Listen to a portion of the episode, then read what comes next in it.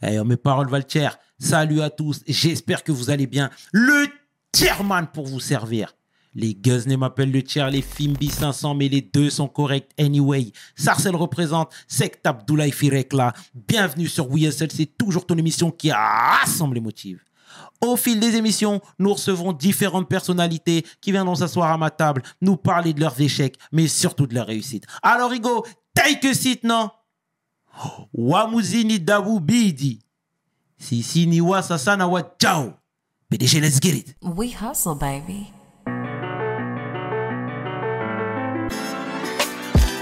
The chairman. We hustle baby. The chairman. We hustle baby.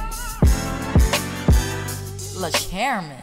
De retour sur We Hustle et aujourd'hui, je suis vraiment fier de recevoir un rappeur légendaire provenant d'un groupe légendaire.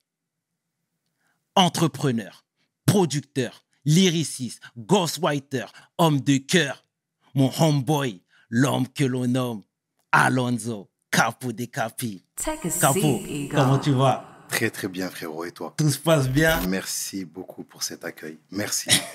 Ça va? Merci d'avoir répondu favorablement à l'invite, ça fait plaisir, frangin. J'étais obligé. Ton émission a trop de buzz euh, auprès de, de- de personnes très proches de moi. Je ne pouvais pas faire une promo sans passer chez toi. Ça fait plaisir, frangin. Voilà. Ça fait plaisir, merci.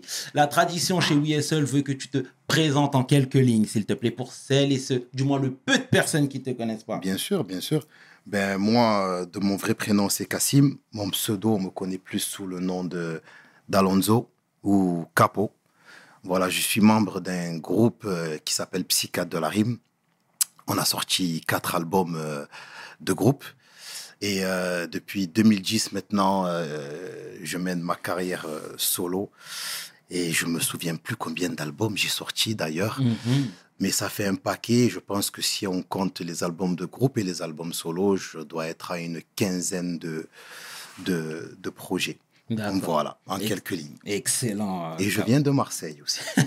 J'ai oublié de Eh le bien, t'as signaler. bien raison. Mais les gens le savent. Les gens le savent, mon frérot. Dis-moi, alors, ce qu'on a l'habitude de faire ici, c'est retracer la life, Bien le sûr. parcours. Euh, il ressemblait à quoi, le jeune Cassim Le jeune Cassim, Mhm. ben, je pense qu'il ressemblait à pas mal de jeunes de quartier, euh, kiffeurs de foot à fond, jusqu'à que la musique, surtout le rap, fasse son apparition dans les années 90. Voilà, moi, je suis issu d'une famille de musiciens. Donc, euh, c'était pas évident pour moi de jouer d'un instrument. Tu sais, dans nos écoles, quand tu viens d'un quartier, on t'apprend pas à jouer du piano ou de la guitare. Mhm. Et quand le rap il est venu, ben, il fallait juste un stylo et une feuille pour, euh, pour, euh, pour se prétendre, en tout cas, musicien. Et euh, voilà, j'ai baigné dans ça depuis l'âge de maintenant 12 ans. Mhm. Et à côté de ça, comme tout le monde, j'étais au collège, j'ai fait mes petites conneries avec euh, les mecs euh, de mon quartier. Mhm. Mais euh, je pense que le fait d'avoir été papa jeune, On va y venir. et d'être euh, concentré aussi sur, sur ma carrière musicale m'a permis de, de, de ne pas tomber dans, dans, dans des trous noirs. Et Bien sûr. On va y venir, Capo. On va y venir. Dis-moi, c'était quoi l'ambiance à la maison? L'ambiance à la maison, euh, issu d'une famille nombreuse, sept enfants, T'es le cadet? Je suis le dernier. Je suis le dernier et en plus de ça, j'ai un cousin germain qui est venu à l'âge de 6 ans du bled. Que, je, que je considère comme mon frère, il appelle ma mère maman, c'est-à-dire qu'on a 10 mois de différence. Donc pour moi, c'est mon petit frère. Donc euh, on était 8, lits superposés, dans la chambre on était, on était 4. Mhm. C'était 2-2 comme ça, avec deux armoires. Donc euh, difficilement on pouvait circuler. Et voilà, la daronne, euh, mère au foyer, j'ai grandi sans le daron. Mhm. Euh, voilà, je suis un Comorien. Donc, euh, les coutumes étaient bien évidemment là. Le respect aussi, beaucoup. Je pense que j'ai, je fais partie de cette géné- génération qui a encore connu le respect, si je peux me permettre. Parce que je pense qu'après les années 90, euh, le respect s'est énormément perdu, euh, je pense, dans les quartiers. euh, et on a connu une autre phase. Excuse-moi de t'interrompre, du coup, tu parles de respect, mais ça se traduisait par quoi? Le respect, Mhm. déjà le respect des aînés. C'est-à-dire que moi, euh, de la manière dont j'ai grandi, un aîné, même si c'était pas ton frère, il pouvait te remettre en place. Euh, et les grands ne traînaient pas avec les petits. On retiendra que le respect s'est perdu. Ouais, Voilà, voilà. Euh, mon bro, toi, c'était quoi la réaction de la famille quand tu t'es lancé dans le rap? Tu sais, moi, euh, quand je voyais les, les, les Comoriens, euh, je les voyais tout le temps avec le kofia, ils allaient à la madrasa, dans les cours arabes, ils étaient assidus, etc. Là, on voit un- les, Mm. À les- Paris? À Paris, Mm. exactement. Mm. Toi, c'était quoi la réaction quand tu as commencé à kicker, à rapper? Donc à Marseille, à Marseille aussi, c'est vrai que, en tout cas, nous, on a la chance. euh, pratiquement tous les Comoriens, on a connu euh, le- le- ce qu'on appelle le Chioni, l'école coranique, la madrasa, et c'est une chance, tu vois. Euh, sauf que moi, en fait, comme je t'ai dit euh, au tout début, je fais partie d'une famille de musiciens. Donc, c'était pas, on va dire, une très grande surprise pour moi que je m'intéresse de près à, à la musique. Même si quand même ma mère, euh, elle est venue du bled et elle m'a dit, tu sais, euh, tu fais ça comme passe-temps, mais ne pense pas en faire ta, ta, ta- ton métier, parce que je pense pas que tu vas gagner de l'argent en faisant de la musique. Et je pense pas non plus que ma famille a a gagné de l'argent, ceux qui, qui, qui faisaient de la musique dans ma famille, Ouais. en faisant de la musique. Et euh, pour les autres membres de mon groupe, parce qu'on est trois Comoriens, que ce soit pour Sopra ou pour Vince, euh, chez eux, par contre, c'était un peu plus mal vu. Tu vois, la musique, c'était un peu plus difficile. Euh, ils ont caché ça à leurs parents pendant très longtemps. Sopra, quand il a eu son bac, euh, il a déclaré ouvertement euh, et ça s'est plutôt bien passé. Vince a mis beaucoup plus de temps. Voilà. Parce que c'est vrai que, en tout cas, on est une communauté qui, qui a débarqué en France, à Marseille, je parle de ce que je connais, dans les, dans les années euh, 70. Comparé par exemple aux Maghrébins, qui, tu peux voir euh, des Algériens ou des Tunisiens qui ont 65 ans et qui sont nés en France. 70 ans même.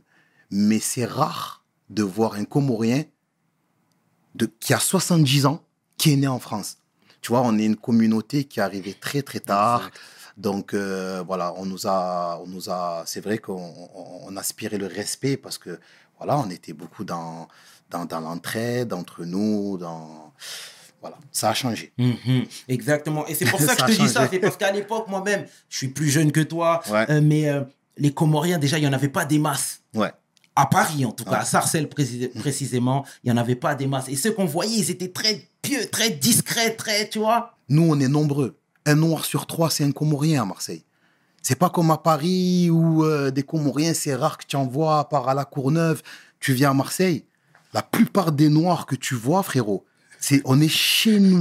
tu comprends? On est on est on est sur euh, sur 900 000 habitants, Hmm. presque un million. On est 100 000 Comoriens. C'est la deuxième voire la troisième communauté la plus forte. Donc euh, c'est différent. Mhm. Tu vois, c'est différent. D'accord. Et, euh, et je trouve qu'on est, on est, on a, on a été très longtemps un peuple euh, pacifiste. C'est-à-dire qu'il ne faut pas confondre euh, la gentillesse et le respect. Tu vois Et comme je t'ai dit, et ça rejoint ce que je vais dire maintenant, le fait qu'on est arrivé dans les années 70, je trouve qu'on on a eu du mal, on a, eu, on, a, on a mis du temps à se structurer. On a été un peuple très. on est encore un peuple très croyant. Et, euh, et on est un peuple pacifiste. Donc j'ai l'impression que de temps en temps, on se laissait un peu marcher sur les pieds, tu vois, sans nous dénigrer. Tu as des exemples qui te viennent en tête? Eh, moi, moi, moi, je trouve que quand j'étais petit, euh, je, je- sentais qu'en fait, tu sais, Comorien euh, était égal à gentil, à ils vont rien nous faire de mal. euh, euh, presque, on peut, on, on- on peut leur marcher sur les pieds, tu vois. Et ça, ça a changé. Et, et, et, et qu'est-ce que je suis content Mhm. parce que je n'accepte pas ça. C'est pour ça que à un moment donné, dans mes chansons, je disais Comorien nouveau. C'est dans ce sens-là. C'est dans le sens de l'entrepreneuriat. C'est dans le sens de, de, de- On fait partie de cette ville, on se doit d'avoir euh, des commerces, on se doit d'être numéro un dans, dans le sport, on se doit d'être euh, respecté s'il y a des, euh, des, des, des, euh, des- des gens de notre communauté qui, qui, euh, qui, qui ont des partis politiques. On se doit d'être euh, respecté dans le rap, dans, dans, dans, dans, dans tout ce qu'on fait. Et je trouve qu'il y a des communautés qui ont été plus avancées sur ça. Et nous, on a mis du temps. Et là, aujourd'hui, euh, il y a personne qui marche sur les pieds des Comoriens. On est respecté, on a, il y a, il y a des restos, on est euh, dans tous les sens du terme. Et ça va mieux. Et, et je trouve que c'est ça, moi, le Comorien nouveau. Ah, c'est beau, c'est beau, c'est beau et c'est bien juste ce que tu dis, mon bro. Est-ce que toi, t'es pas. On va y venir, on a tout le temps ici, mais. Ah, c'est comme ça ici. Mais est-ce que t'étais pas la tête de gondole, toi, avec Sopra et d'autres, bien sûr, de ce renouveau-là? Non, parce que quand même, dans la Funky Family, il y avait, il y avait Menzo, Mhm. il y avait le Troisième œil, euh, il y avait le Venin. À Marseille, quand même, des, des, des, des, des, des artistes euh, comoriens. On n'est pas les premiers, hein, attention. Ouais. Et euh, et- il y en a, y en a trop. J'ai Mhm. envie de te dire que même dans le projet très organisé, Ouais. quand tu le regardes de près, le projet, le, le, le volume 1, je pense qu'il y a plus de Comoriens qu'autre chose. Mhm. Tu vois? Euh, Donc, je pense Mais pas qu'on est la tête de gondole. Mais quand je dis, euh, excuse-moi, alors peut-être que je me suis mal exprimé, Mm. Ouais. mais c'était plus même dans l'entrepreneuriat, dans le fait de représenter quelque chose sur l'échiquier. Hmm. Peut-être, peut-être. Tu comprends ce peut-être. que je suis en train tout de cas, dire.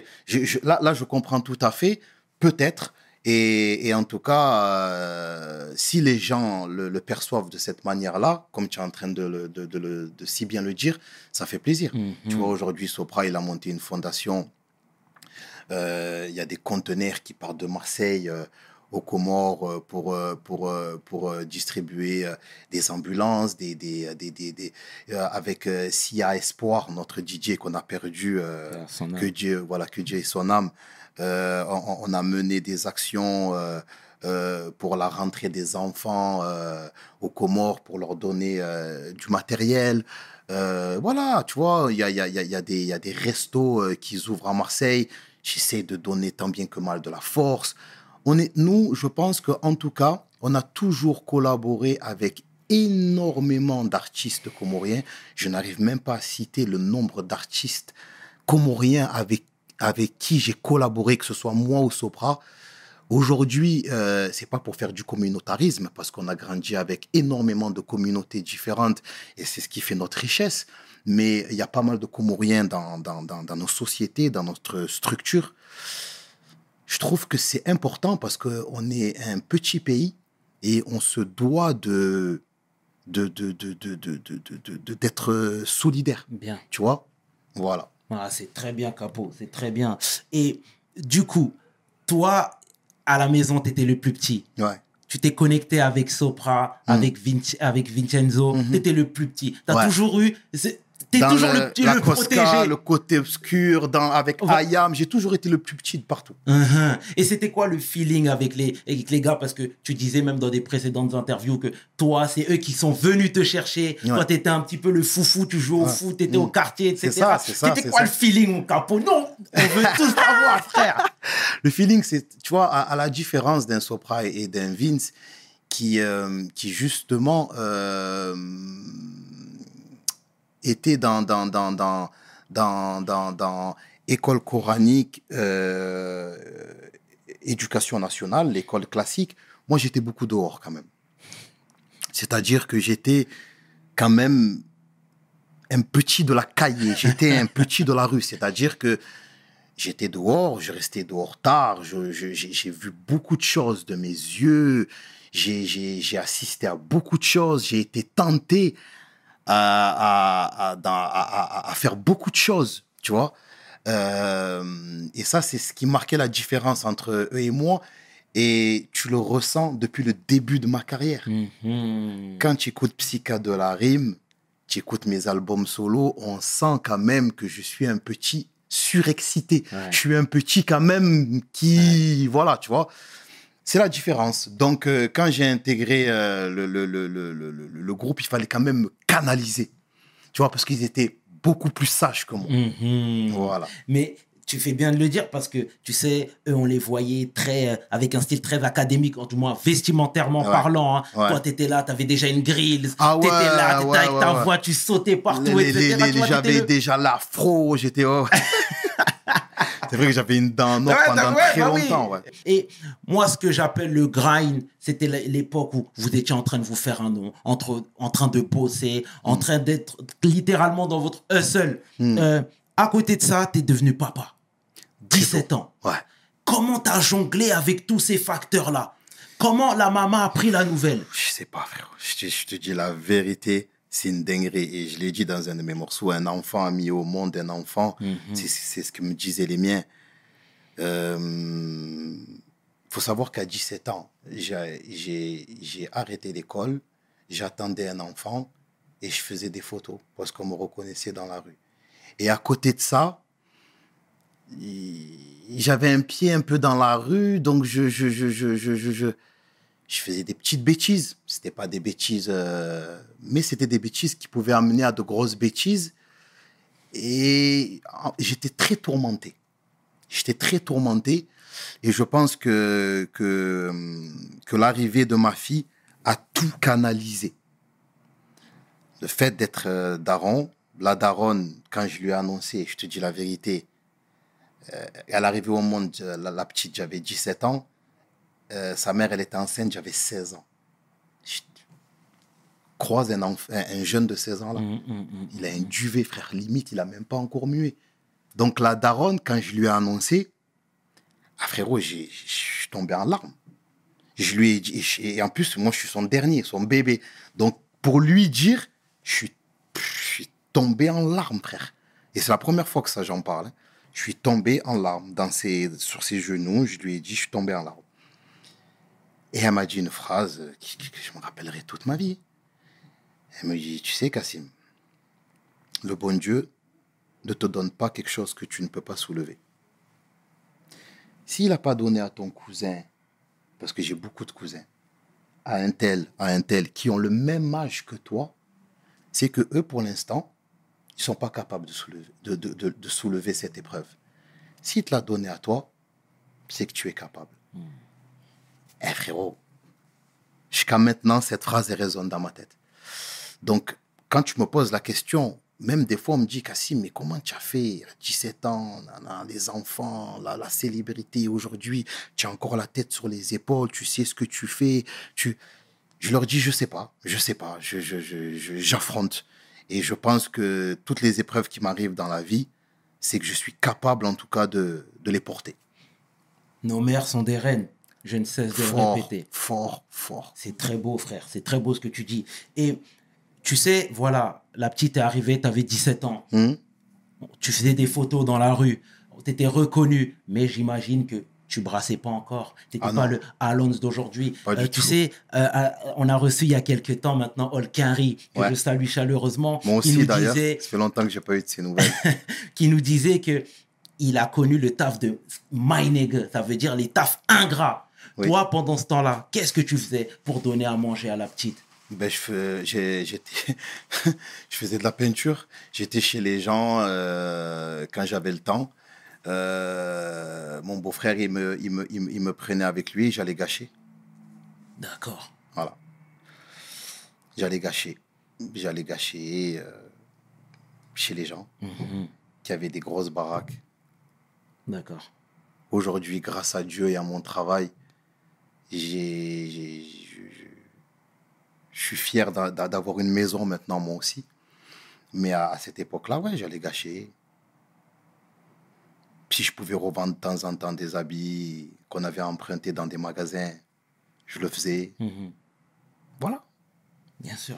Tu étais dans ton hustle, frérot. Ouais. Et, et la petite, à ce moment-là, toi, tu avais pris tes responsabilités, tu vivais déjà avec ton bébé ou Eh tu étais oui. resté avec la maman?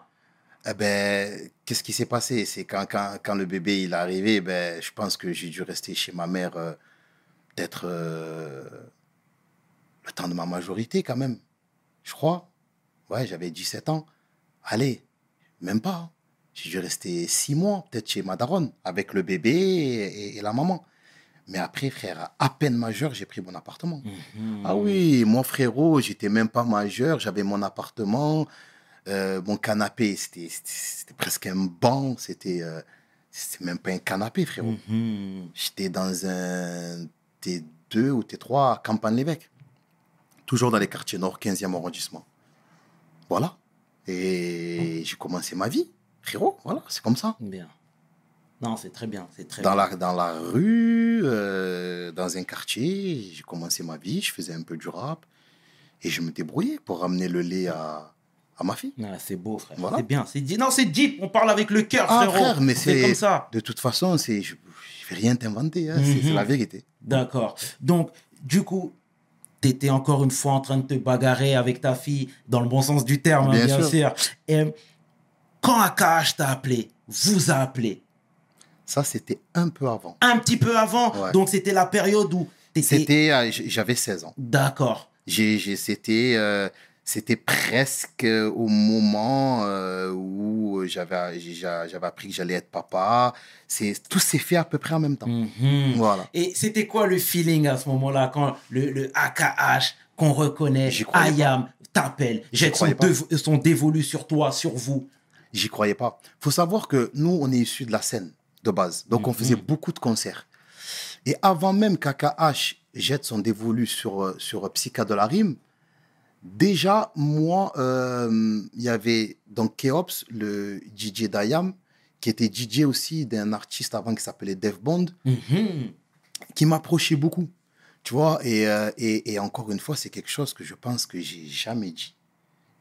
Et que je vais dire là, c'est que euh, il voulait de base me signer solo, Keops, en solo, avant même Psycha de la Rime, avant même chose que j'ai jamais acceptée. Par la suite, il y a Kenaton qui nous a approchés parce qu'il y a, y a Kefren, Monsieur François Mendy, le danseur de, de, de- d'Ayam, qui, qui, qui nous a vus à l'Espace Julien, une, une, une- scène marseillaise, et, et, et- il a pété les plombs sur nous et il est parti voir Kenaton. Il a dit, frérot, ok, euh, il y a le petit, il y a Londres, je sais que Keops, euh, des fois, il fait faire des scènes et tout, avec Dev Bond, tout ça, mais tu, le groupe, il est chaud. Et euh, c'est comme ça que euh, il nous a donné rendez-vous. Nous, on est des mecs des quartiers nord de base. Il y a des, comme je l'ai dit, il y a certains mecs des quartiers nord qui n'ont jamais vu le vieux port. hein. Parce que, euh, voilà, on nous a tout mis euh, Mhm. à disposition pour pas qu'on qu'on y aille dans la ville, tu vois. Et on- il nous a invités au restaurant. Donc déjà, moi, à 16 ans, un restaurant, c'était un truc de fou. À Ke- de voir Akhenaton, c'était un truc de fou. Sa femme, elle était là. Akhenaton, c'était Eh. un Italien. Il y avait des rumeurs. C'était la mafia. On était l'école du, l'école du micro d'argent. C'est waouh, Metec et Mat. C'est, c'est, on, est, on était avec un mec de la pègre, en Ouais. même temps, le plus grand rappeur de tous les temps. L'album, le meilleur album français de tout. Il y avait trop, trop de paramètres, en fait. Tu vois? Euh, J'ai même pas sorti un mot. Ni moi, ni Sopra, ni Vince. Notre grand, Sia, père son âme, âme. c'est lui qui parlait pour nous. Et, et on est, moi, j'étais comme ça. J'avais mon sac de l'école. euh, je, je comprenais rien à ce qui m'arrivait, tu vois. Mhm. Et voilà la rencontre avec Chill. Et t'as su que ta vie allait changer, du coup Ou pas encore, c'était prématuré? Je sais pas si, si, si on était si sûr et si prétentieux euh, pour pouvoir penser que no- no- notre vie allait changer en signant avec Chill. À Chill, c'est à Kenaton. Bien sûr. Mais en tout cas, euh, on était très déterminés, frérot. Très, très, très, très déterminés. Et il y a une chose que je répète souvent, je ne sais pas si on était les plus forts, parce qu'il y avait quand même une, une belle scène marseillaise. Je ne sais pas si on était les plus forts à cette époque, mais je pense qu'on était les plus déterminés. Et quand tu es déterminé, tu peux aller loin. Donc je pense que on savait et on sentait qu'on allait faire quelque chose, mais que nos vies allaient changer. Moi, pour ma part, j'ai su que ma vie allait changer quand j'ai quand, quand, quand j'ai su que j'allais être papa. Ça, c'est une certitude. Mais signé, je savais qu'il y avait quelque chose qui se passait, mais je ne m'attendais pas à, être le, le, le, le, le- disque d'or peut-être le plus jeune à cette époque-là euh, du rap français, par exemple. Mhm. Mais après, c'est pas de la prétention de savoir qu'il allait se passer quelque chose. Tu vois ce que je veux Ouais, dire? mais que ta vie allait changer, ça, ça veut dire que tu allais séparer, percer de fou malade. Mhm. Et ça, c'est peut-être être un peu prétentieux. Mais on savait en tout cas qu'on allait faire quelque chose. D'accord, c'est très bien, c'est très bien. Donc, du coup, les psychiatres a fait son trou. Sopra, moi, clairement, hein, euh, Sopra, c'était. euh, c'est- J'ai l'impression que c'était le leader désigné. La petite voix que les gens retenaient, etc. Et toi, t'étais un peu le. euh, le, le gars qui rappait pour le borough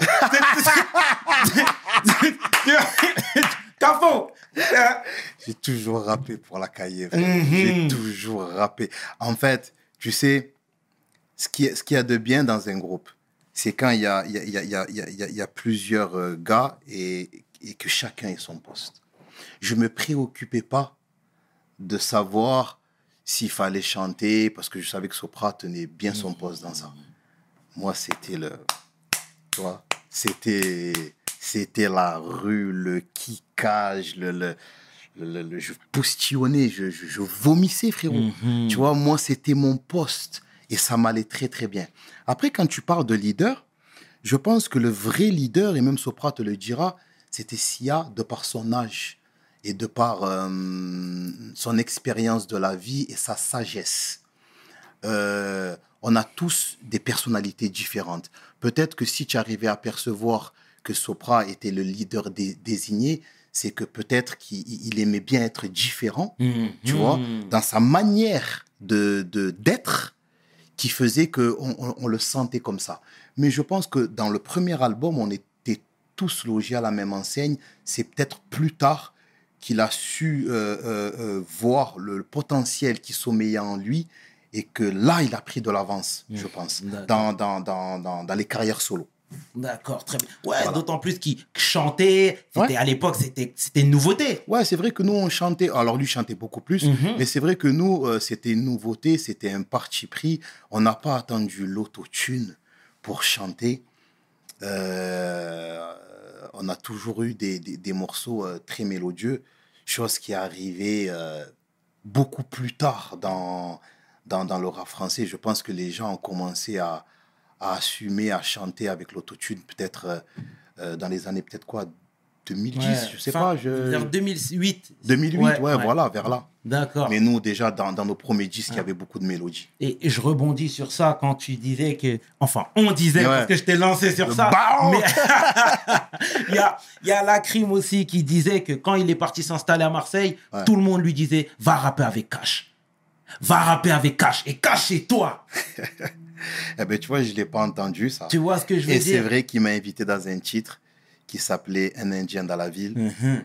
Et, euh, et, euh, et c'est vrai que je suis, de, de toute façon, tu sais, aujourd'hui, j'ai la chance d'être encore énormément sollicité par des artistes qui ont même de temps en temps l'âge de mon fils. Et des fois, je me pose la question. Des fois, je, vais, je, regarde mes collègues, je me dis, est-ce qu'on m'appelle parce que euh, je suis encore là et que je kick? Est-ce qu'on m'appelle parce que je les ai tellement traumatisés, euh, ou ils m'ont tellement écouté qu'ils se disent, il me faut mon feat avec Alonso Est-ce qu'on m'appelle? Des fois, je me pose la question, pourquoi je suis autant sollicité? Et je pense que c'est le côté rap, frérot. c'est le côté kickage. Je pense que quand on veut Alonso c'est c'est justement pour, euh, pour le côté rap. Et euh, ça, ça m'a ça m'a jamais, ça m'a jamais perdu. Je pense que les gens vont s'apercevoir que voilà, le rap, c'est quelque chose que je sais faire et que et qui m'a jamais ça, je suis jamais fatigué de rapper en fait. Et de de de de- d'innover et d'évoluer avec mon temps avec ce qui se fait actu- actuellement tout en restant qui je suis. Bien. Tu vois, encore une fois, quand on parle de travail et, Ouais. et d'acharnement, etc., c'est bien que tu le soulignes parce que pour moi, clairement, c'est quelque chose qui te caractérise. Tu vois, euh, Sopra, n'hésitait pas à dire à quel point parfois tu le réveillais en plein milieu de la nuit en lui disant Ah, j'ai une mélodie, ah, tiens, j'ai un thème, il faut qu'on parte sur ça, il faut qu'on ceci, il faut qu'on cela. Tu vois ce que je veux dire? Et tout ça devient ça?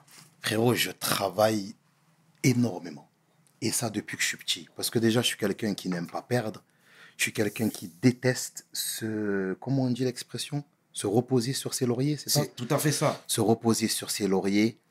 Je déteste euh, regarder en arrière ce que j'ai fait, ce que j'ai pas fait, me dire euh, faut que je refasse la même chose.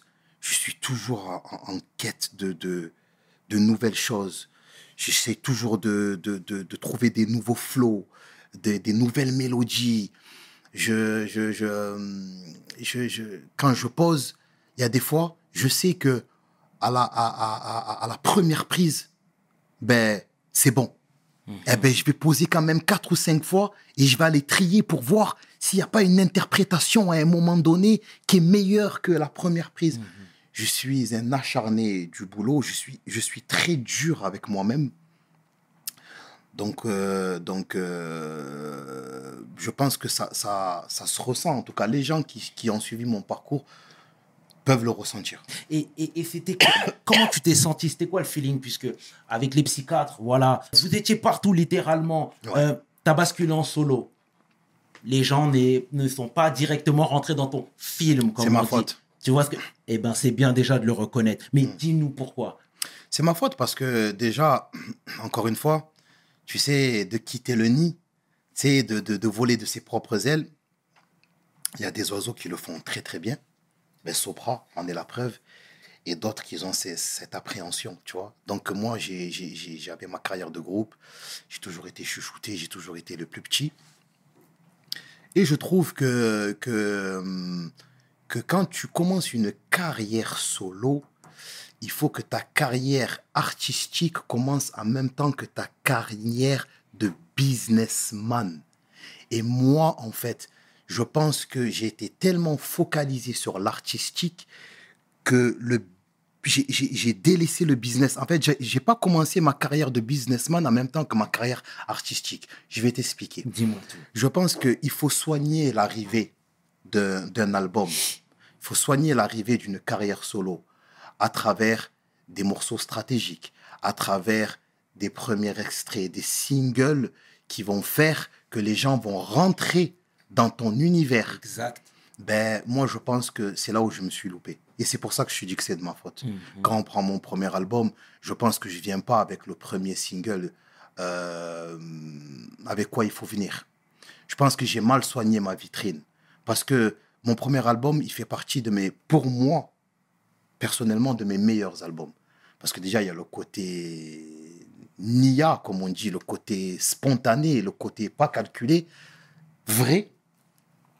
Mais malheureusement, je pense que j'ai, mal soigné mon arrivée. Et, et en fait, euh, les gens euh, ne sont pas rentrés dans ma boutique parce que ma vitrine n'était pas, n'était, pas, n'était pas belle. Tu sais, il y a Jay-Z qui disait, euh, lorsqu'il a sorti, tu sais, il avait fait une, une, une courte retraite. Mhm. hein. Beaucoup de gens lui avaient tapé dessus en disant que ton album n'était pas bon. Et Ouais. au lieu de, de- d'essayer de se défendre, il a dit Vous avez raison, l'album Ben oui. est mauvais. L'album est mauvais. Je vous ai pas, je vous ai pas donné ce que vous êtes euh, venu chercher. Et Mhm. c'est bien que toi aussi, tu prennes la même formule pour dire Tu vois, je savais pas ça de Jay-Z. Mais moi, contrairement à lui, on me disait pas que l'album était mauvais. Ouais, Mais il n'a pas rencontré un succès euh, commercial. ouais, Donc je me suis dit, non, c'est moi en fait. ouais. C'est moi, j'ai mal servi mon plat. Et, et, J'ai mal servi mon plat, Mhm. wesh. Comment tu veux que les gens... Les gens, ils mangent avec les yeux, frère? J'ai mal fait venir le truc. Mhm. Et Capo, euh, moi, clairement, cette Mhm. période-là, Ouais. moi, j'écoutais Psychiatre, hein, bien Ouais. sûr, hein, mais clairement, cette période-là, euh, moi, j'étais pas dans ton film parce que je comprenais Mhm. pas où tu voulais aller. Ah, où, je voulais en venir. Ah, je comprenais Eh oui, pas, Capo. eh oui, C'est eh important oui. de le Mais dire. on est des frères, on se parle frérot. avec le cœur. Mais, mais, mais c'est ce que, avec le recul, je me suis rendu compte. Capo, on est Frérot, dans ça. C'est ce que je me suis rendu compte. Et c'est peut-être le pourquoi du comment aussi. J'arrivais, j'arrivais à, j'arrivais pas à vendre ma sauce. Ah, Frérot. ouais. Mais, c'est, mais tout est logique. Tout est logique. Mm. Et avec le recul, je me dis, eh oui, mais Cassim, c'est ça en fait. C'est, tu n'arrives pas à vendre ton truc parce que même toi, tu n'es pas encore, c'est un peu brouillon. Alors que, et je pense qu'on va en venir, Bien sûr. alors que, quand tu étais avec les psychiatres, on t'aimait pour quelque chose. Pourquoi tu veux te compliquer la vie? Et là, la providence, est- et là, en fait, il y a Monsieur Spike Miller qui est arrivé. Eh ben justement, Tu m'as tendu la perche. Capo, ça veut dire, comme je te disais, j'avais pas, car- et j'avais Eh pas oui. compris ton film, etc. Eh oui, eh oui. Mais quand tu es venu en 2013, avec les boîtes à chaussures, 2014. 2014, Ouais, pardon. c'est ça. Excuse-moi, c'est important de préciser. C'est ça. Avec l'arrêt de 1 km. Voilà. Quand tu venais avec tes À la- jogging, à la Daft Punk, à la, exactement. Ouais, mais moi, oui, mon oui. cœur, c'était boîte à chaussures. C'est ça. Je vais pas te mentir. C'est ça, Ton c'est film, ça. je l'ai compris. Et voilà. Et tu vois ce que je veux dire? Pour et moi, la- c'est le début Eh de la ben, pour moi remontada. aussi, frère. Là, c'est la revanche. Chapeau. Là, frérot, j'ai dit non. Roi sans couronne? J'accepte, j'accepte, pas ce, ce titre-là. Bien, bien, bien, bien. Mais tu vois, c'est bien de le dire. La rencontre avec Spike, comment ça s'est passé? Parce que, tu sais, encore une fois, c'est un terme qui revient fréquemment, que je sors euh, euh, exprès, hein, c'est le terme de film. Parce que moi, quand je te voyais, Il y, a- un gars dans mon quartier qui s'appelle Alaoui qui a le même, le même terme que toi.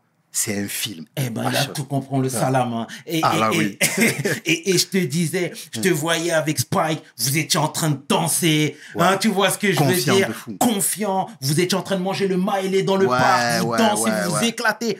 C'était beau. Raconte-nous comment tu Frérot. connecté avec lui. Frérot Spike Miller, il était déjà là. C'est lui qui a fait le titre Dramatique Musique dans mon premier album featuring avec Salif. Ok. Donc j'invite déjà les gens à réécouter ce, ce titre-là, parce que j'ai collaboré deux fois avec Salif, une fois dans son projet où il m'a invité, et moi j'ai proposé le match au retour sur mon premier album. Donc déjà c'est Spike Miller qui produit ce truc. Euh, on s'est revu avec lui et Omar Samake d'ailleurs, euh, producteur et manager de Dossé, Ginos, euh, pour le projet One Beat. Donc on se revoit avec Oumar et, et- et Spike pour le projet One Beat. Ensuite, Spike il fait ses, ses projets, il est sur Paname, c'est un Parisien de base. 2012, on rentre en studio avec Psychiatre. En 2013, on doit sortir le quatrième album de Psychiatre. Spike, il descend de temps en temps à Marseille, il, pro- il propose des prods. Il y a un morceau qui s'appelle Le temps d'un instant, d'ailleurs, euh, que Spike produit. Et c'est le premier morceau des Psychiatres qui rentre sur Énergie, d'ailleurs. Ok. Spike, il reste. C'est un Comorien, donc il se sent très à l'aise à Marseille. il reste.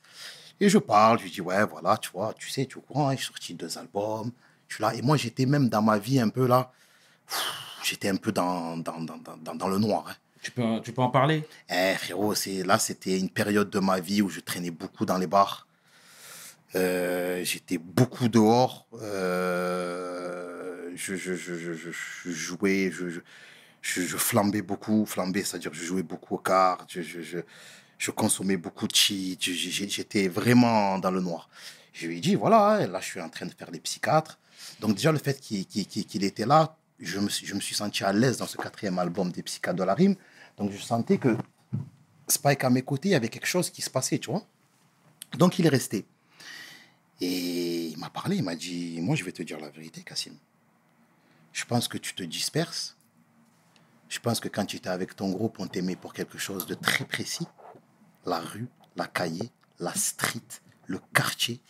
Ça sert à rien de t'inventer d'autres vies. Ça sert à rien de vouloir euh, ressembler à un tel ou un tel ou, ou essayer de faire des albums de psychiatre en étant Alonso. Fais des fais ce que tu faisais chez les psychiatres de la rime, on le veut en grand format, frérot. La cahier, la rue. Et je pense que ces phrases, en fait, ils, ils ont résonné dans mon cerveau et je me suis dit, en vérité, c'est vrai, il faut que je fasse ce que je sais faire de mieux. Et c'est là où ils ont commencé les, la Daft Punk, avec Spike, là, Zaka, Zaka. mon cousin, 2054. Euh, Bellucci, boîte à chaussures. Ça, c'est 2014. Tout en noir et blanc. Libéré. Libéré d'un, de, de- de je ne sais pas quel fardeau. Jusqu'à qu'au mois de juin, je, je- je propose un petit EP où je regroupe ces morceaux-là. Et la tête de gondole de ce EP, c'est le fameux morceau La Belle Vie. Eh ben exactement. Voilà. Et comment la communauté comorienne, c'est, c'est, comment dire, c'est greffé au nouvel Alonso, à ce que tu représentais? J'ai l'impression que c'était un départ et que tu étais la tête de gondole. C'est pour ça que tout à l'heure, je t'ai parlé de tête de gondole. D'accord, parce que le Comorien, de base, comme je t'ai dit, c'est une communauté qui est arrivée tard. Donc, euh, ils se sont dit, on se fait discret. tu vois?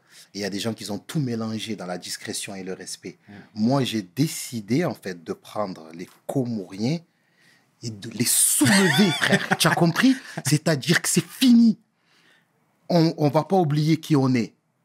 Aujourd'hui, moi, je te parle, je le dis rarement et j'ai, je, je le dis jamais. Je fais mes cinq prières par jour.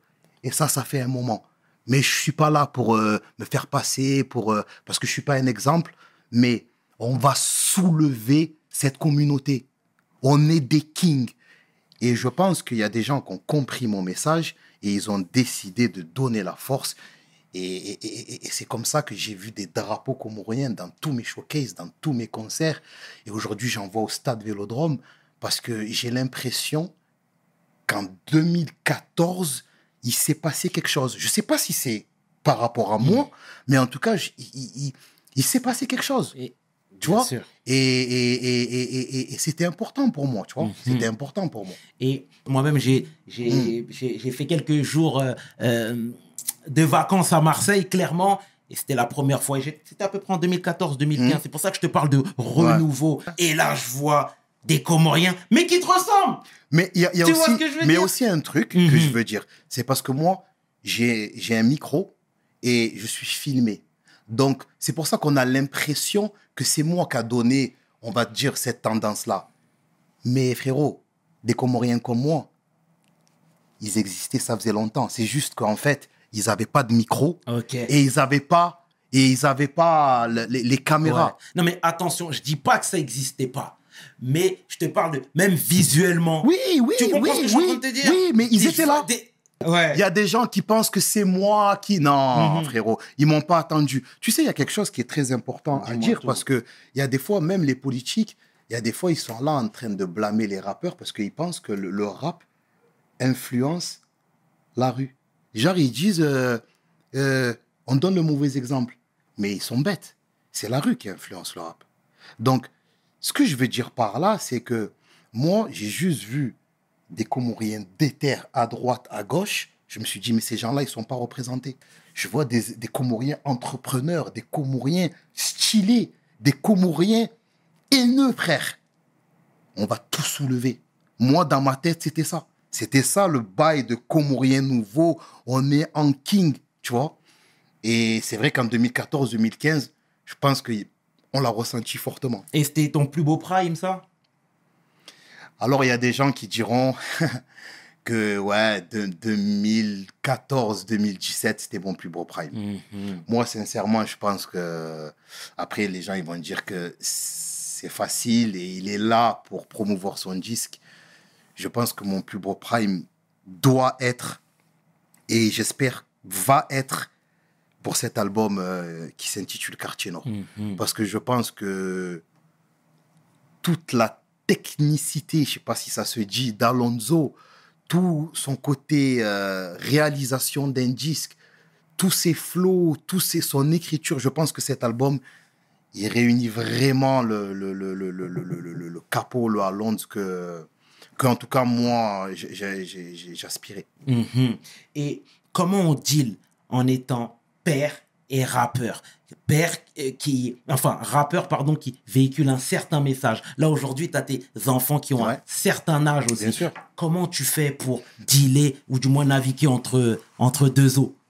Mais je pense que quand je suis à la maison, ils, ils voient très très bien que je suis un daron.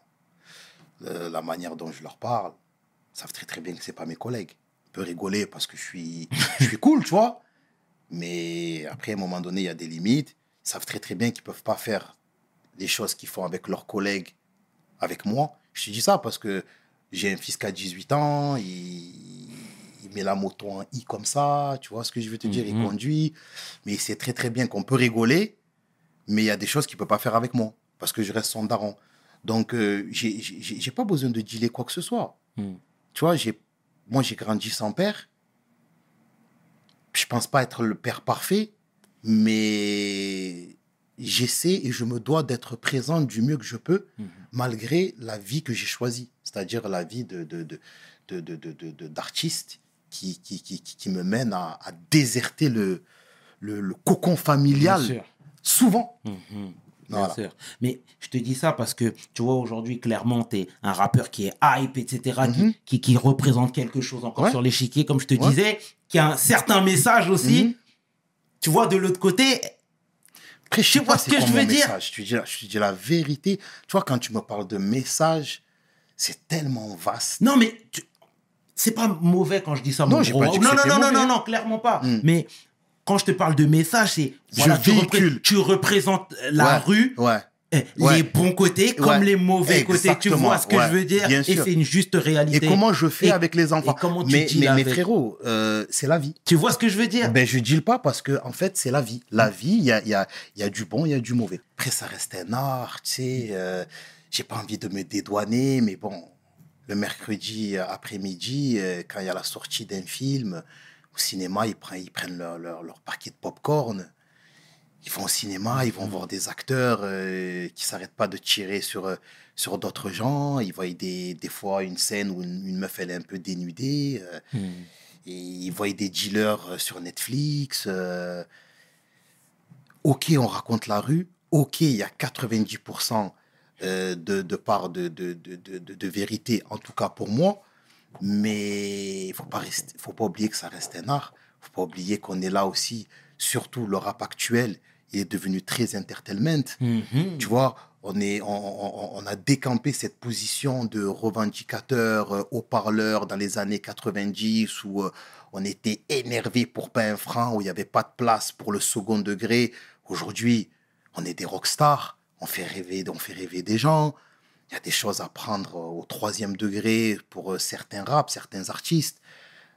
Voilà quoi, on est là, euh, il y a une hype, on est, on est, on est, on est la musique la plus écoutée en France. euh, pff, Ça cartonne dans, dans, dans, dans, dans, dans, dans les top singles. Bien sûr, bien Voilà, sûr. tu Mais vois, frérot, c'est cool quoi. bien sûr, mon bro. Tu vois, je sais pas comment t'expliquer. C'est-à-dire que ça, c'est des gens qui veulent nous casser du sucre dans le dos, qui, qui, qui nous disent qu'on est, qu'on est là, qu'on doit être des exemples, qu'on doit. Que, que, que soi-disant, comme je te disais tout à l'heure, Ouais. c'est nous qui incitons la rue. Mais jamais. Non, tu crois non, que non. la rue, tu crois que les gens, ils attendent les rappeurs pour pouvoir. Mais Mhm. voilà. c'est- Non, capot, c'est Mm. parce que aujourd'hui, Mm. euh, ta génération euh, euh, est la première génération de Darons rappeurs. Ouais. Tu comprends ouais. ce que je suis en Ouais, train de te dire? À l'époque, nous, nos parents, c'était une autre génération, c'était Mm, pas ça. Et là, justement, je me devais de te poser la question, parce Mm. qu'aujourd'hui, tu es toujours dans le coup. Bien sûr, moi, je dis rien du tout. Moi, mes enfants, quand je suis à la maison, ils voient vraiment que je suis un daron. Bien.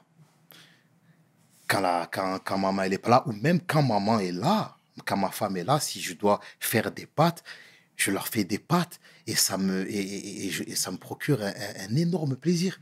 À leur cuire deux steaks, Mm. à leur faire croire que je suis un chef cuistot alors que j'ai il y a, y a rien et qu'ils sont là, Ah, papa, tu fais bien la cuisine. alors que je leur ai fait des pâtes avec deux steaks. Mhm. Tu vois ce que je veux te dire? Je suis un daron. Et, euh, et, et- et c'est comme ça. Et surtout, je suis tombé en plus sur une femme qui, qui fait tout pour, euh, pour, pour que je sois beaucoup investi dans cette vie familiale.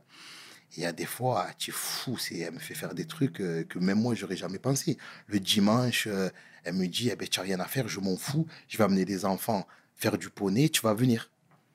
Moi, je mets des masques, je mets pour, pour qu'on me reconnaisse pas. Je suis là en train de tenir le poney de, de, de, de mon fils ou de ma fille. Donc, sur le coup, je suis énervé. Mais tu peux pas savoir comment, à la fin de la journée, je suis heureux et je me dis que ces moments-là, en fait, je ne vais, si je les, ai, si je les avais loupés, j'aurais jamais pu les rattraper. Parce que déjà, je peux mourir demain et que c'est quelque chose que mon fils va garder dans sa tête, que je vais garder dans ma tête, et il n'y a, a rien de plus beau. Bien, Donc je dis rien, frère. Je, je, je fais comme je peux pour être un daron qui les aiguille C'est bien. du mieux que je peux. Mais ma vie, j'ai appris, plutôt leur vie, c'est pas la mienne. Et ma vie n'est pas la leur. Mhm. Tu comprends? C'est Je suis là pour les aiguiller parce que je suis plus grand qu'eux, que j'ai contribué à, à- leur naissance, à ce qu'ils viennent au monde. Et, voilà. Bien, bien, bien, bien. C'est très clair, euh, mon Renoir. C'est très clair. Et comment la maman, elle, elle- elle voit l'homme que tu es aujourd'hui. Tu sais, euh, à chaque fois, même euh, sur tes posts Insta, etc., à l'Aïd, tu vas la voir avec Ah des oui. bouquets de fleurs. Tu, tout le temps, tu parles d'elle, tu dis à quel point elle, elle- elle- elle t'a clairement sauvé la vie. Ah oui. Tu vois ce que je veux dire? Comment elle voit aujourd'hui le capot qui est toujours dans le coup, capot qui est un homme d'affaires, capot qui travaille et qui a sa belle équipe avec lui. Moi, sincèrement, ma mère, le plus important, c'est que je parte pas en... On se comprend. Ça veut dire que là, que, elle est contente que la rue n'a pas réussi à m'aspirer. Elle est contente que je fasse mes prières. Elle est contente que j'ai eu des enfants. Alors, elle sait très très bien que je suis pas un rappeur à l'eau de rose. Donc, euh, il y a des bruits de couloir dans notre communauté qui lui viennent à ses oreilles. Tu sais, Alonso, ah, il parle mal, ton fils. nanana. Ça, ça l'énerve un peu. Que je suis pas ce genre de rappeur qui a une élocution. Tu sais, moi, souvent, elle m'a dit Regarde Sopra. tu vois, Sopra, il, il est là, il chante bien, il, il parle bien. Elle écoute pas mes chansons, ma mère. Ouais. Mais quand même, il y a des. Tu vois, les gens, ils lui disent que, Mhm. voilà, c'est la cahier, tu vois. bien sûr. Donc sur ça, elle est un peu, voilà, de temps en temps, elle me fait, elle me tire un peu les oreilles, elle me fait un peu la morale. Mais elle voit que je suis, elle est contente parce qu'elle voit que je suis équilibré. Elle le sent, elle voit. Paye plus son, loyer- son loyer grâce à Dieu. Elle n'a jamais voulu quitter euh, le quartier euh, où elle a mis les pieds pour la première fois quand elle est arrivée au bled. Elle paye plus son loyer, son fils, ses enfants s'occupent d'elle. Grâce à Dieu, elle est contente, je pense. Dieu merci. Dieu merci. Et, et- et tu vois, ton daron, tu dis tout le temps qu'il n'était pas là. Mm. Est-ce que tu lui en veux aujourd'hui? Jamais. Jamais. Mais tu sais pourquoi? Je Dis-moi lui en veux pas? bro. Parce qu'aujourd'hui, je suis un daron. Et aujourd'hui, je sais, je sais c'est quoi la vie de, de couple. Ok. Et premièrement, les problèmes des adultes, c'est pas les problèmes des enfants. Déjà, pour commencer.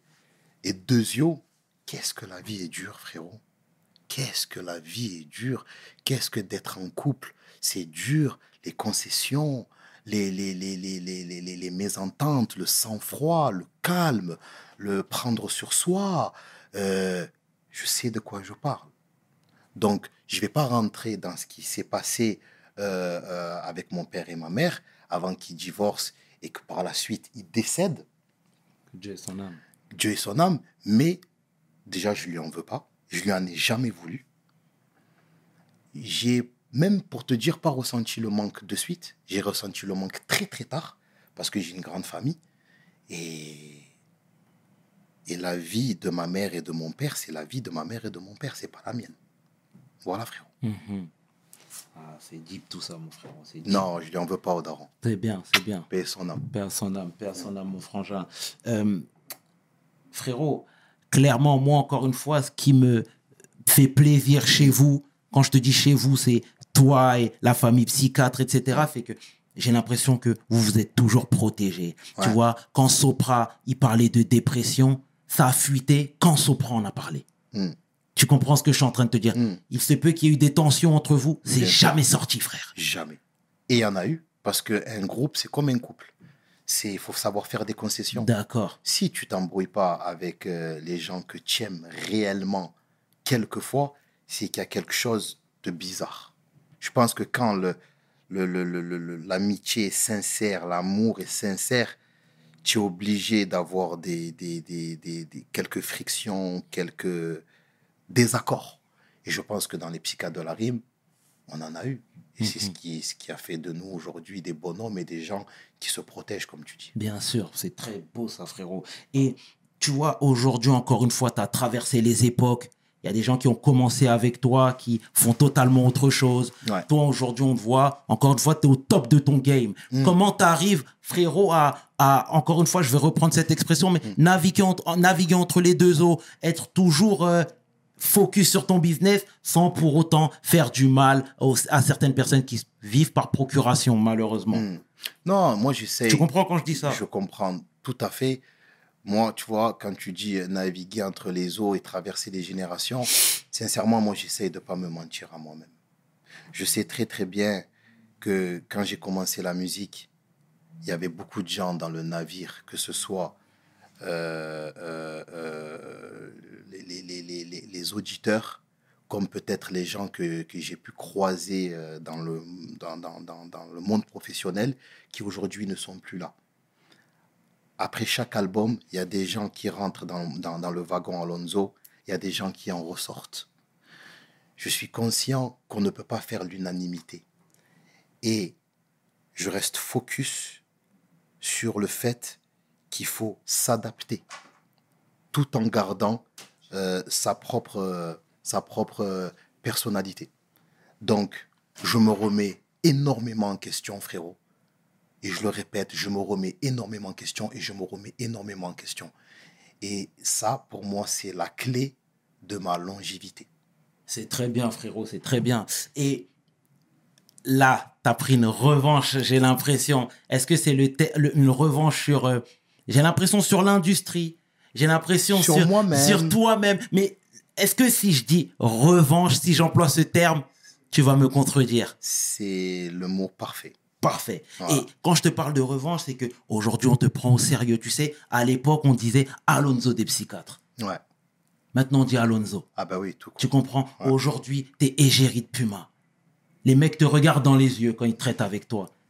Tu vois ce que je veux dire? C'est ça. Mon frangin, comment t'es venu pour justement, comment t'as fait pour inverser la donne? Pour mettre euh, ta petite pierre à l'édifice et faire partie de ceux qui ont fait Sincèrement, je pense que, comme je t'ai dit, c'est, Spike Miller a, a beaucoup contribué. Et c'est quand j'ai décidé de, de jouer librement mon jeu. De, et aussi de, de, de, de, de me dire que il faut que ta carrière solo euh, cohabite avec ta carrière de businessman.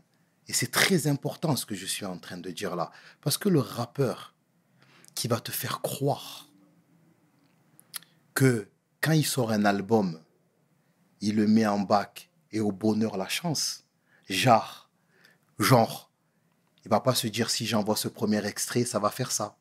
Si on envoie ce clip, qu'on fait ça dans ce clip, ça va faire ça. Si on fait, lui qui va te faire croire que il fait et il espère que ça fonctionne. Qu'il n'y a, y a, rien qui est, je ne vais pas employer le mot calculé, mais que il n'est pas là à se concerter avec son équipe, à faire des stratégies pour justement présenter du mieux possible ce, ce, ce, ce- CD, c'est un, menteur. Et je regarde la caméra et je lui dis, tu es un menteur et tu mens à ton public. Donc quand quand je me suis dit, il faut que ma musique cohabite avec le côté business, je pense que c'est là où tout tout s'est débloqué. Euh, Mon frangin, l'associatif, à quelle place chez toi?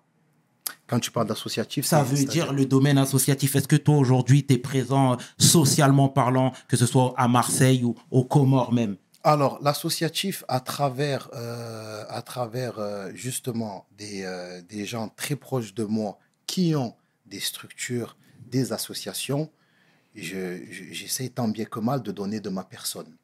Après, à l'heure où je te parle, moi, je n'ai pas monté d'association. Mais il m'arrive fréquemment d'aller rendre visite aux enfants malades, parce que déjà, je suis un père de famille et quand nos enfants ils ont une simple grippe, qu'ils ont du mal à respirer la nuit, euh, c'est un calvaire. Donc, je vais voir souvent des enfants malades. Je suis amené euh, de temps à autre à faire des maraudes. Je suis euh, très proche des associations SIA Espoir. Euh, je- euh, ce que je te disais, euh, quand, quand on, a, on, a, on, a, re- on a donné des, euh, pardon, des, du matériel euh, pour la rentrée scolaire euh, des enfants aux Comores. Donc, je mène des actions à travers des associations. Moi, à l'heure d'aujourd'hui, je n'ai pas monté d'association. Mais je suis actif parce que, en fait, c'est, on a grandi comme ça, en fait. Mhm. C'est, on a grandi comme ça. C'est-à-dire que quand je dis on a grandi comme ça, c'est que quand tu es un mec de quartier, tu sais très très bien qu'il y a toujours eu des associations qui ont permis à des jeunes comme nous, peut-être, d'aller euh, en vacances, euh, d'aller euh, euh, prendre. moi, ma mère, elle allait au secours populaire de temps en temps pour récupérer des boîtes de conserve, à manger, tu vois. Et je sais que tout ça, c'est le milieu associatif. Bien sûr. Donc, on a grandi comme ça. Donc, pour moi, c'est tout à fait normal de, de, de, de, de, rendre service, de s'entraider, de, de, tendre la main à, à- à ceux qui en ont besoin. C'est mon Renoir, c'est beau. Voilà. Euh, Samia Gali Mhm. dit que les quartiers nord, enfin la, la population des quartiers nord, euh, sont des laissés pour compte. Tu confirmes ces dires ou pas? Mais ça date pas d'hier. Mhm. Tu vois, moi qui ai 39 ans, frérot, je te l'ai dit, euh, je pense qu'il y a, y, a, y, a, y a 20 minutes euh, Ouais. avant, euh, il y a des mecs, qui, qui- qui- des quartiers nord qui, qui ne- qui n'ont jamais vu le Vieux-Port. Et ça, tout est fait, la ville est structurée pour que ça se passe comme ça, pour que le jeune ne puisse pas s'émanciper, ne puisse pas voir ailleurs, parce que peut-être qu'ailleurs, il va déranger dans le 8e arrondissement de Marseille, où la, la, la- les, habitants sont plus aisés, peut-être qu'il va déranger. Donc c'est peut-être pour ça que dans les quartiers nord, en tout cas moi, où, j'ai grandi au plan d'Aou, euh, à 9h, il y avait il y avait plus de bus.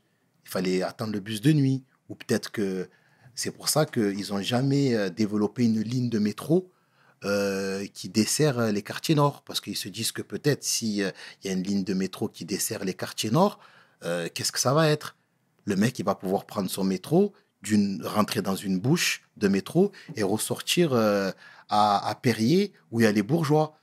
Non, ça, il faut éviter. Donc, à 9h, on arrête les bus. Euh, on, on- on- on- le, le métro, on le fait arrêter à Bougainville pour que ces gens là-bas, euh, ils restent chez eux à partir d'une certaine heure. Mais nous, on reste chez nous, on s'ennuie. Nous, on n'a pas le permis. Nous, on commence à conduire les voitures très très tôt.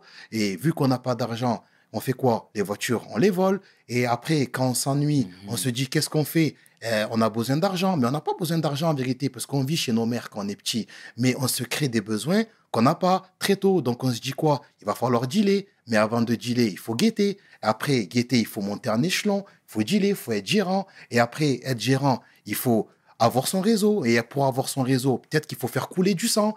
Et, quand tu fais couler du sang, après, tu es en cavale. Et après, tu comprends? Donc, ça date pas d'hier qu'on est délaissé. Ça date pas d'hier que quand on réussit, peut-être euh, euh, euh, on a trois fois plus de mérite que certains. Tout ça, ça date pas d'hier. Mhm. Tu vois? Et je le pense fortement. Tu viens dans certains quartiers à Marseille, tu te dis non, c'est pas vrai, le président, c'est pas Macron. Même lui, je le fais rentrer dans certains quartiers de Marseille, je, je lui bande les yeux, je le fais prendre son jet. On lui dit Monsieur le président, on vous dit pas où on va. On va quelque part dans le monde, on vous dit pas. On le fait tourner trois heures en avion, quatre heures, comme ça il se doute pas que que- que- qu'on qu'on- qu'on est encore en France. Il atterrit à Marseille. Il a toujours les yeux bandés. Macron. On le met dans une voiture, les yeux bandés encore. Je le mets en plein milieu d'une cité. Je lui, enlève son, bandeau. Je lui dis on est où là? C'est fort possible qu'il me dise on est à Johannesburg, on est, on est, je sais pas, on est. Il y a des quartiers, c'est pire que la favela pire que la favela. Donc, bien sûr que, euh, que les quartiers nord sont délaissés. Mais c'est c'est une réalité, frérot. Tes mots feront écho à coup sur mon frangin. Et aujourd'hui, voilà, tu sors ton projet Ouais. Quartier Nord, moi-même que j'ai écouté. Coup de cœur pour Paddock. Hein. C'est vrai? Il est Coup pas de mal. cœur. Il est pas mal. Coup de cœur. Il est pas mal. Et clairement, c'est quoi tes attentes? Là, là, pourquoi l'avoir appelé Quartier Nord? Justement pour mettre en lumière les gens qu'on n'entend pas, les gens qu'on voit peu, ou les gens qu'on qu'on diffame parfois? Non, c'est tout simplement parce que je suis les quartiers nord, frérot. Bien. Je vais, je vais, je vais pas t'inventer d'histoire, je vais pas préparer de discours. Je suis les quartiers nord de, de, de, dans- dans, dans l'entrepreneuriat, dans, dans la manière dont j'ai mené ma vie, dans ma vision des choses, dans mes échecs, dans mes victoires. Un mec de quartier, un mec de la rue, c'est pas forcément qu'un dealer.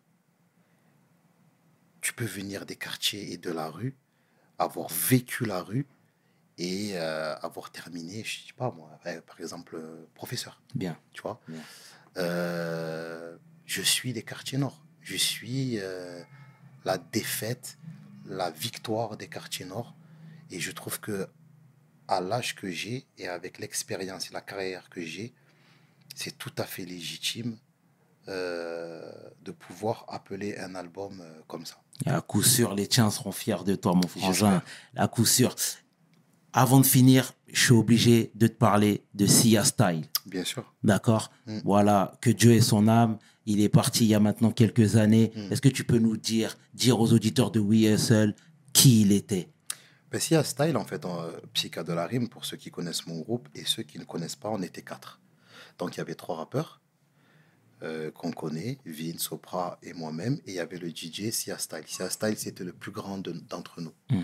Sia Style, c'était le leader qu'on n'a pas choisi parce que c'était le doyen.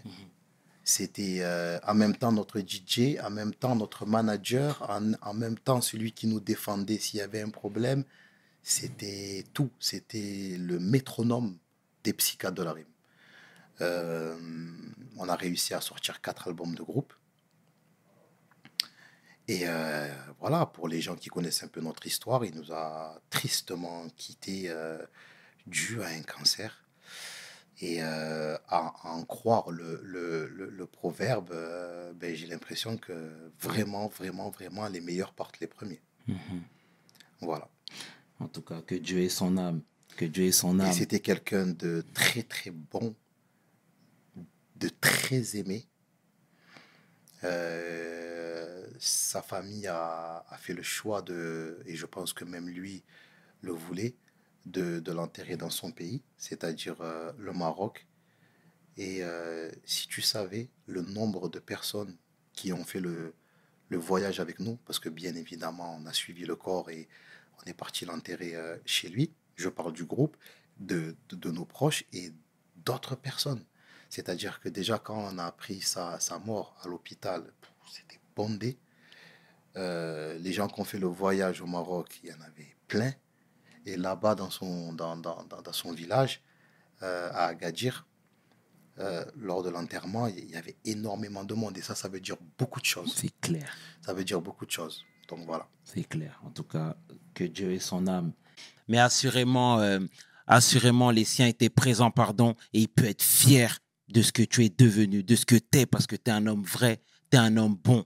Et moi-même, j'en profite une énième fois, frérot, pour te remercier encore une Merci fois d'avoir fait le déplacement, frangin. C'est avec grand plaisir. Ça nous touche énormément, énormément. C'était un plaisir de te recevoir, mon bro. Mais je suis Et content. puis, et puis Moi encore aussi, une je fois, content. je te souhaite plein de bonnes choses pour la Gracias. suite, mon frangin. Merci beaucoup. C'est gentil. Ça tue.